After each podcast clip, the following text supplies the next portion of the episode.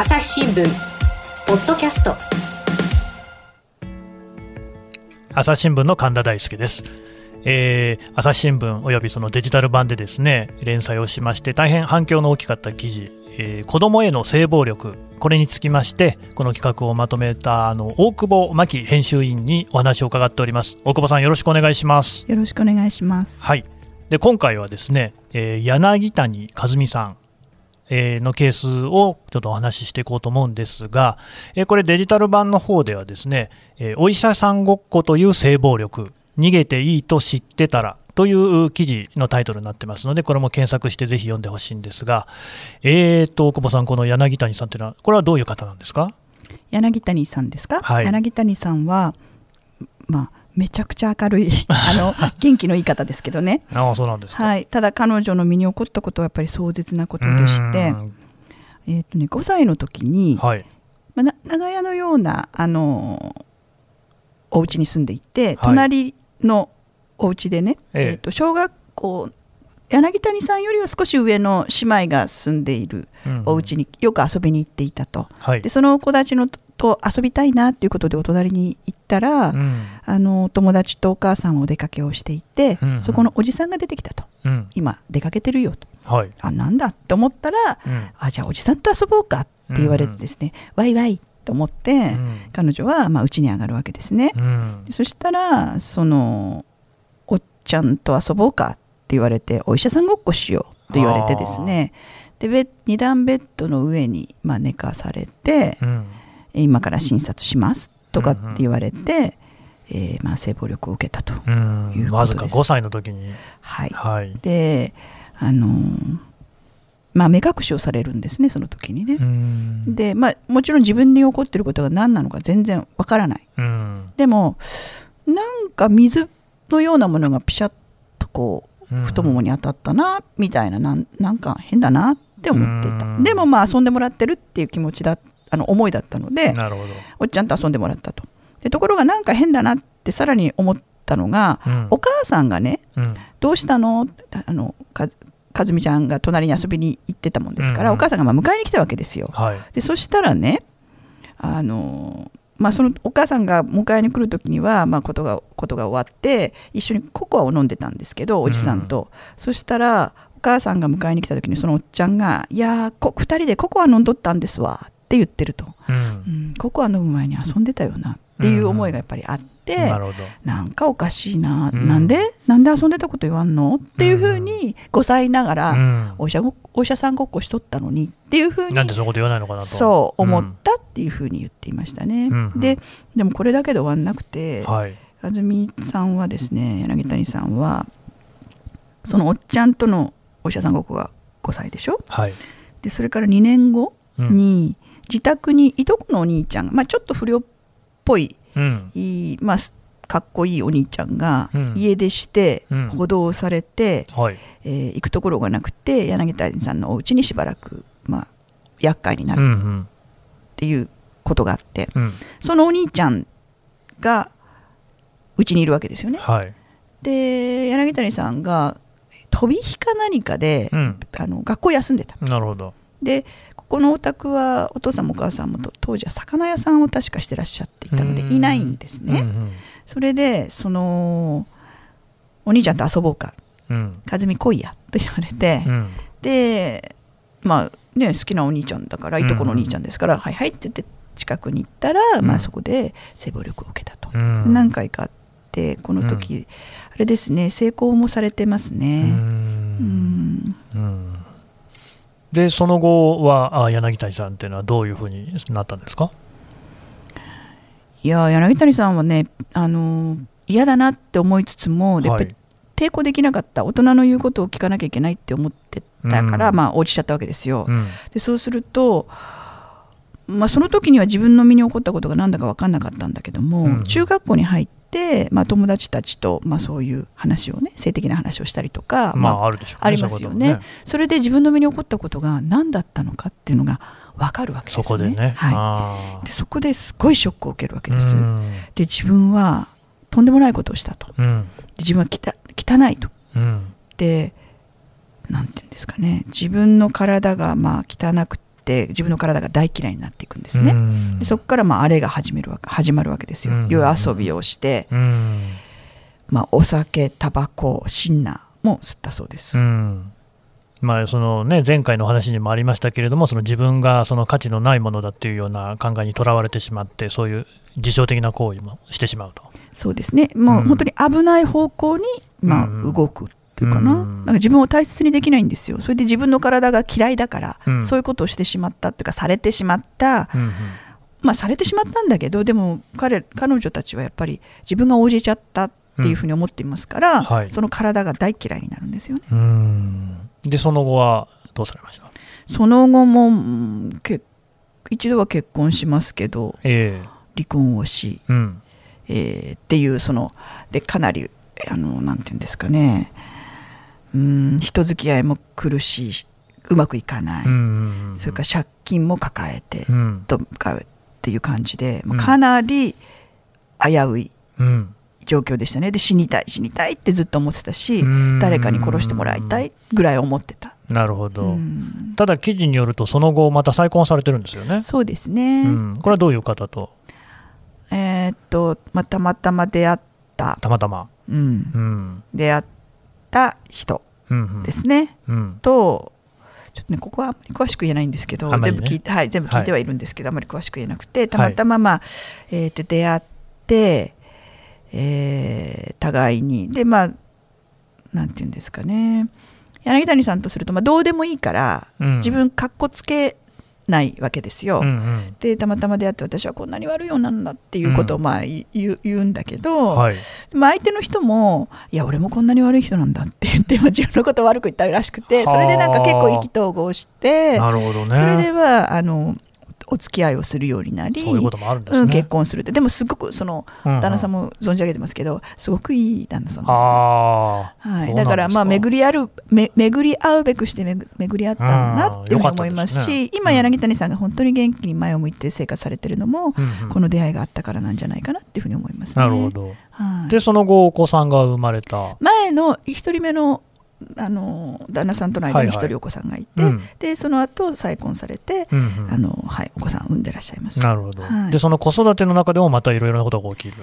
そうですね、あのーはい、あうん。の子供に対してこう辛く当たったりとか、うんあるいはすい最初はねやっぱ子供を可愛いと思えなかったっていうようなこともちょっとおっしゃっていましたけどでスイッチが入ると、まあ、皿を割ってみたりとか、まあ、あと自分の頭から血が出るほど、うん。うんあのブラシでこううんうん頭叩きつけたりとか、うんもう本当にこうスイッチが入っちゃうとどうにもならなくなっちゃうなるほど、ことがうん。あったそうです。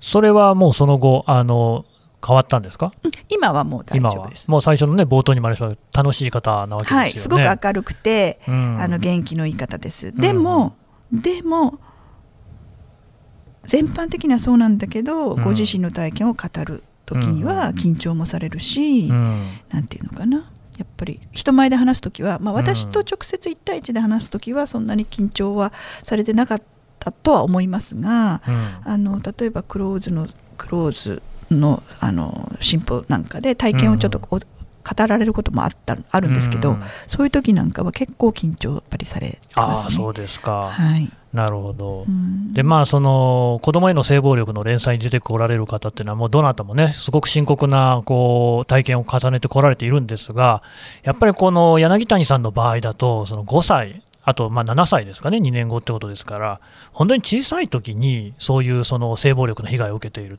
ていうことの深刻さがあってそれで、まあ、その記事にもですねあるんですけれども、でこういうことをまあ防ぐ手立ての一つ、要するにその柳谷さんの場合も、中学生になるまでそれが何なのかっていうのが分からなかったっていう部分があるわけですね。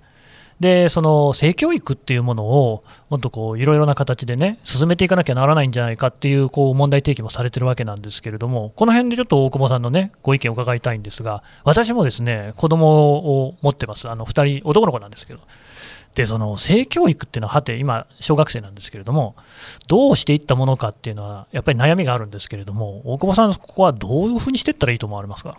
あのまあ、私がどう思うかっていうよりも、まあうん。柳谷さんなんかな柳谷さんもはい。実践されてますけども、ええ。教室なんかで喋っていらっしゃるんですけどもあの要するに柳谷さんがなぜ中学になるまでえ自分に起こったことが分からなかったのかあるいはお母さんこんなことがあったってなんか変だったんだって言えなかったのかっていうのは、要するに自分の大切な体の部分あのプライベートパーツっていう言い方するんですけど、はい。まあ、水着で隠れる部分ですね、うんうんうん。女の子だとまあ上と下、はい。男の子だとまあパンあの、排水パンツうん。の部分ですね。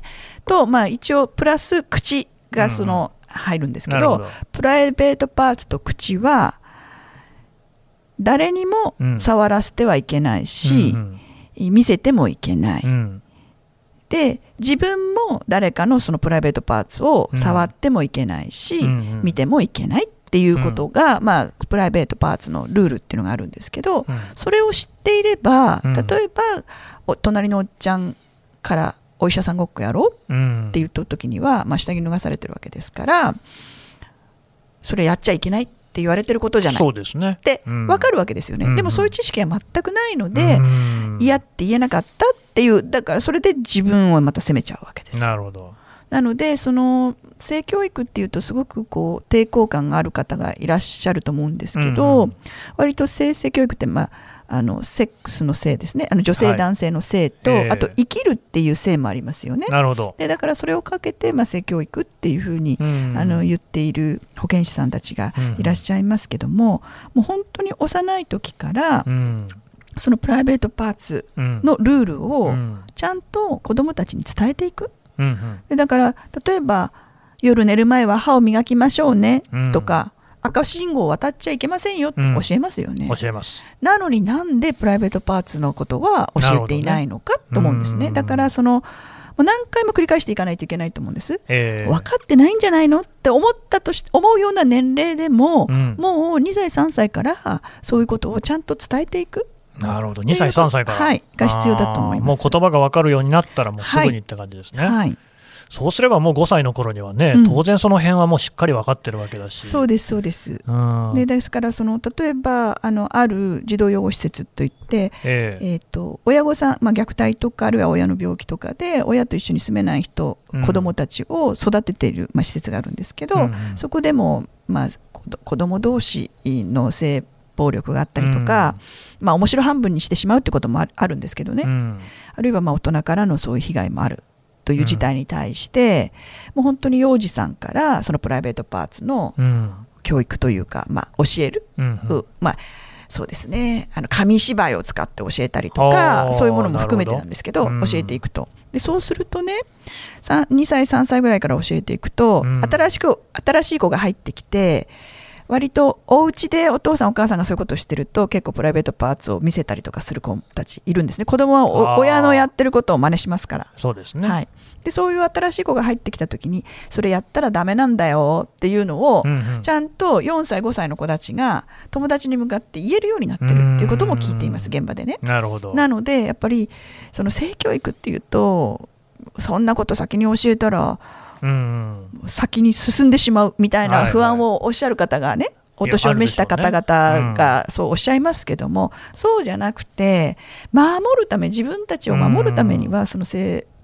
プライベートパーツのルールを教えるってことはすごく大事だと思います。うんうんうんでその何もそんなにこうラディカルなことを言ってるわけじゃなくてその水着で隠すようなところは隠さなきゃいけないんだよっていうことを教えるだけでももうそれで全然違ってくるわそうでけですね。す。でつまりでもそれは大人にも返ってくるということでなるほど。お父さんパンツ一丁っていうかパンツつけずに お風呂上がりに出てきたりするとはいはいはいはい。ダメですしあのつまり自分たちの行動も問われるということなるほどですよね。なるほど。ううん。んでもだからそういうことをこう重ねていくっていうことしかやっぱりそのねそうもう5歳とかね7歳なんていう時点での性暴力やっぱりここはまずそういうことがあの違和感を持つっていうところが一つ大事になってくるところなんですね。そうあのもしそれがあればそれダメって言うダメだよってもしかするとその場で言えるかもしれない。でだけどもしその場で、まあ、すごい力ずくですごい力をもうね、あのうん。暴力的にっていうこともあるから押さえつけられてってこともあるので、うん。そういうことが嫌って言えなくて抵抗ができなかったとしても、うん。そのプライベートパーツの教育の中には、うん。うんもしそういうこと見ら見せ見せられたり、うん。触らされたり触られたりしたら、うん。身近な大人に相談してねっていうことも伝えてるわけですね。でそうするともしそういうことが起こったら、うん。こんなことがあったっていうことを言っていいんだよっていうことをやっぱり小さい時から伝えておく。みんななんか、なんか変だなとか自分が悪いとか、ね。ね。恥ずかしいとかって思いがちなんですよね。うんだけどそれは言っていいことなんだよっていうことを伝えていくっていうことも大切だと思います。うん。だから結局その、まあ、あの前回の話ともつながってくるような気がしますが、あんまりこういうその性暴力に関して、細かいことがつまびらかになってこなかった、その隠した方がいいとかですね、なんかいやらしいというようないうことで、まあ、かえってそういう被害が分からなくなってしまったり、対応が遅れてるっていう面がありそうですよね。ああると思います、うんはい、やっぱりそこにメスを入れたかったっていうのも、うんうん私たちの企画あの、今回のね、はい、一つありますね。なるほど。うん。であと、まあこれはその柳谷さんに直接重なってくる話ではないのかもしれないんですけれども、一つ気になっているのが、やっぱりその暴力がこう連鎖していく、えー父親や母親から暴力を受けた人が、その自分の子供に対してやっぱり同じようなことをしてしまうっていうケースが、まあ、後を絶たないということも聞くんですけれども、これはそのどういうふうに考えていったらいいですかね？これうん性暴力に限らずのそのうん虐待。とか暴力ってことだと思うんですけど、大久保さん、そういう虐待もいろいろ取材してらっしゃいますよね。はい、もう20年取材してるんですが、あの暴力は連鎖はしますが、うんただ虐待について言うとね虐待された人が必ず虐待する親になるかっていうとそんなことはないんです。ああ、そうなんですね。統計的に見ると大体3割ぐらいかな、うん虐待する親の自分が育った家庭を見た時に自分も虐待されてましたっていう方は、まあ、3割ぐらいって言われてるんですね。なので連鎖はありますがみんなが連鎖するわけではないっていうことを踏まえておかなきゃいけない。あーなるほど。要するに自分がやられたことは絶対したいしないっていう方も、まあ、7割の方はそうですからとどまってますので、うんあのそこはきちんと理解する必要があります。うんですがやっぱり虐待の連鎖暴力の連鎖っていうのはやっぱりありますね。うんうんやっぱ子供はお親あるいは自分の周りの身近な大人のしてることから学んでいきますので、うん。暴力で育てられればやっぱり何かあった時に暴力を振るうっうんていう傾向はなきにしもあらずです。うん。はい。でうんそこのなんていうのかな虐待を受けた経験のある人たちは自分も子供に暴力振るんじゃないかっていうふうに怖がってる人も中にはいますよね。でやっぱりね手段それしか知らないんですよ。押さえつけられてきているからね。うんなのでで例えばちょっと話ずれますけど、うん去年日本ではあの児童福祉法が改正されて体罰が禁止になりました。うんうんですが日本では体罰は必要だっうんて思ってる人が何割でしたかね？ごめんなさい。ちょっと正確な数字があの、まあまあ。すぐに出てこないですけど、はい。7割か8割か。それぐらいの人は必要だってまだ言ってるんですね。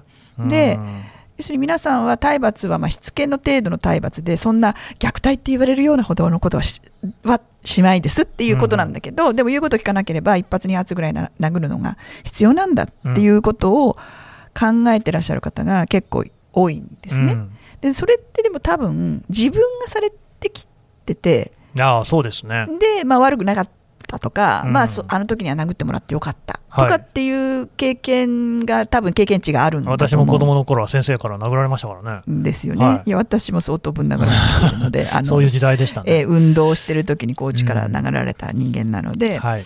でもそのやっぱりそういう意味で言うと肯定してしまんうだから家庭の中での暴力もうん。そうやってあの受け継がれていくっていうことはありますね。なるほど。でもそこはやっぱり誰きちんと止めていかなきゃいけない。止めていかないといけないですね。ううん。んそうですね。3割とはいえそこがこうつながってしまうわけですからそうですね。7割の方になっていかなきゃいけない。そうですね。であと柳谷さんの話戻すとね柳谷さんのお家も、まあ、お父さんかなりあのワンマンで怖くてぶん殴られたりとかしてたらしいんですけど、うん。そのやっぱりすごくお父さん怖かったので、自分の気持ちを話せなかった。何か言うとまあ怒られたりとか殴られたりとか怒鳴られたりするからね、えでその自分の気持ちを言えなかったことが柳谷さんにとってはうん。なんていうんですかねそういう家庭だったこことが自分が受けた性暴力の影響をさらに、まあ、自分にとっては悪影響が深まったというか、うん。もっと早くこんなことあったんやってっていうふうに親にね嫌だったんだっていうふうに言えたら、かなり違ったんではないかっていうのが柳谷さんの経験上おっしゃってるんですね。そういう影響もあるんですね。そう。でつまりだから柳谷さんは家庭環境すごい大切ですと、うん。性暴力を受けた時に、うんうん。こんなことがあったんだっていうことを何でも話せる関係をうん。家庭で持っておくっていうことはすごく大切なんですよと。うん。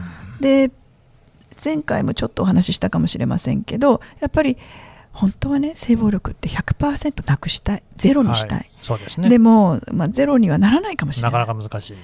でもその起こった時にどう対処するかっていうことが、その影響の大きさをうんどれだけ小さくするかってことによってそ,、の人の人生への影響が小さくなるわけですよね。はい。でそれで大切なのはやっぱり子供がこんなことあったんだ嫌だったんだ助けてほしいって言えるかどうかそしてまたそれを聞けるかどうかっていうことに関わってると思うんですね。なるほどで。やっぱり家族関係これはね1回目にお話しした工藤さんも同じことをおっしゃっていたんですけど、え工藤さんも、うんお母さんとの関係であまりこう素直にいろんなことを言える関係ではなかったと。ーうんなので家庭関係環境ってすごく大事だってだからそのうんみんな、ね、ごかあの子供を持った親御さんたちは性暴力なんてけしからんってうちの子はそこから守りたいって思ってらっしゃると思うんですけど、まあそれと同時にご自分のお子さんがうん自分に対して何でもものを言える環境であるか、そういう家庭環境であるかっていうことも考えてもらえるとまあいいのかなそれこそが一番大事かもしれないし、そもそも自分でできることっていうのは多分そういうことなんでしょそううね。そうだと思いますいや大変あの身につまされる話でした。どうもありがとうございました。ありがとうございました朝日新聞ポッドキャスト我が家の朝は質問から始まる。古代メキシコでのカカオ豆の使い道は？なんだろう。身の回りのことや広い世界のことまでいろんな質問が毎朝君のもとへ。お金だって。毎朝のワクワクが未来を開く。朝日新聞。はいというわけでですね、えー朝日新聞の大久保真紀編集委員からお話を伺ってきましたが大久保さんあの本をね出されているところでちょっとここで紹介しようと思うんですが、えー、と今回はですね子どもへの性暴力というテーマでお送りしておりますけれどもあのもっと他にもですねいろいろたくさん取材をしてこられてるんですよね。はい。私あの虐待の問題は20年ぐらいはい、あの、まあ、いろいろやりながらのでうん。太くなったりあのですかね。取材の線が多かったり少なかったりしますけども、はいはい。20年ぐらいやってきましてでそれについてのあの本出しています。すみませんこれタイトルが、えールポ児童相談。所。はい、あの朝日新聞出版から出てる新書なんですが、はい、やはりあの事件が死亡事件があると児童相談所ってすごく責められますようね。ん。でいやもちろんそんなにしてたんだと。そう。ええ。で電話がかかってきてあの仕事ができなくなるぐらいになるんですけども、はい。そのもちろん児童相談所も判断間違ったりうん悪いところあるんですけども、でも児童相談所自身がどんなところでどんな苦労をしていてどんな課題を抱えているのか人も金もうん、いないんですよ。全然知りませんね我々ね。でそれをまあ実際に児童相談所に1ヶ月張り付きまして 朝8時半に皆さん出勤とともに行き、はい。夜児童福祉士さんが帰る夜の12時1時まで一緒にいて、えー子供を保護する現場にも、まあ、一緒に連れて行っていただいてっていうような、うあの中を全部見せていただいたものを書いた本です。なので協力してくださった児童相談所は守秘義務違反を犯してまでもそういうことですね。取材に協力してくださってますので、うん。どこでのことかっていうことは一切言えないんですながでも児童相談所もこんなに、まあ、頑張ってるというかこんな課題に直面していて、うん。こんな思いでやっているんだってだからそのダメだダメだというだけでは物事始まらないんだっていうことを実態をまず知ってもらうということで、うん。えー書いた本です。なるほど。それともあの児童養護施設の子どもたちっていう本もあるんですね。はいこれは公文献さんから出されていて、まあはい。もうかなり前に出した本なんですけうど、児童養護施設に入入っている子どもたちが、うんうん。まあ、どんな背景、うん。まあ、これ性暴力の連載ともつながりますけど、ええ。どんな虐待を受けて、うん。どんな思いでうん。親に対してどんな思いを抱えているか、あるいは施設で暮らしながらどんなことに困っているのかあるいはもううん自分の行動が制御できなくて暴れ回る子たちもいるわけですよね。はい。でそういう子どもたちの苦しみとともにその子どもたちに寄り添う、まあ、施設うん。あるいはまあ課題もいっぱいあるんですけどここでも人が足りないんですけども、うん。えー施設の職員たちがどう対応していくのか、うん。で子どもたちがそれによってどういうふうに変わっていくのかあるいは変わっていかないのかっていうのも、うん。これもですね すいませんもう肉体派なもんで あの肉体派、はい、10日間ずつ8ヶ月間、8ヶ月？はい、某某施設に、泊泊まり込みで。ずいぶんはい、行きましてはあ。子どもたちにババアとかって言われながらはあ。一緒に生活をした中で見えてきたものを書かせていただいています。すごいですね。でこれ割8ヶ月。うん、これ割と大学で児童福祉士さんとか施設保育士さんで施設で働く働きたいって言ってる人たちが、あの読んでくださっていて、出会うと「あ大久保さん読んでます」とかって言ってくださる方があのいて、そうなんですね、はい、いるものなのであのノウハウ本ではありません。でもあの子どもたちのこと、うん。虐待とは何か、うんうんうんうん。えー施設が何に苦しんでるのかで子どもたちは何を必要としてるのかうん。っていうことを実情を知った上で理解してもらうっていうものになっています。やっぱり記者はねオピニオンもいいですけどファクトですねすいません肉体派な わかりました。あのまあとあの書店とかねまあ、あるいは図書館とかでもね、はい。あったらぜひお手に取っていただきたいということで、はい。ルッポ児童相談所とお児童養護施設の子どもたち大久保真紀さんでね調べてください。どうも今日はありがとうございました。どうもありがとうございました。朝日新聞ポッドキャスト朝日新聞の神田大輔がお送りしました。それではまたお会いしましょう。この番組へのご意見、ご感想をメールで募集しています。Podcast at 朝日 .com p o d c a s t アットマーク朝日 .com までメールでお寄せください。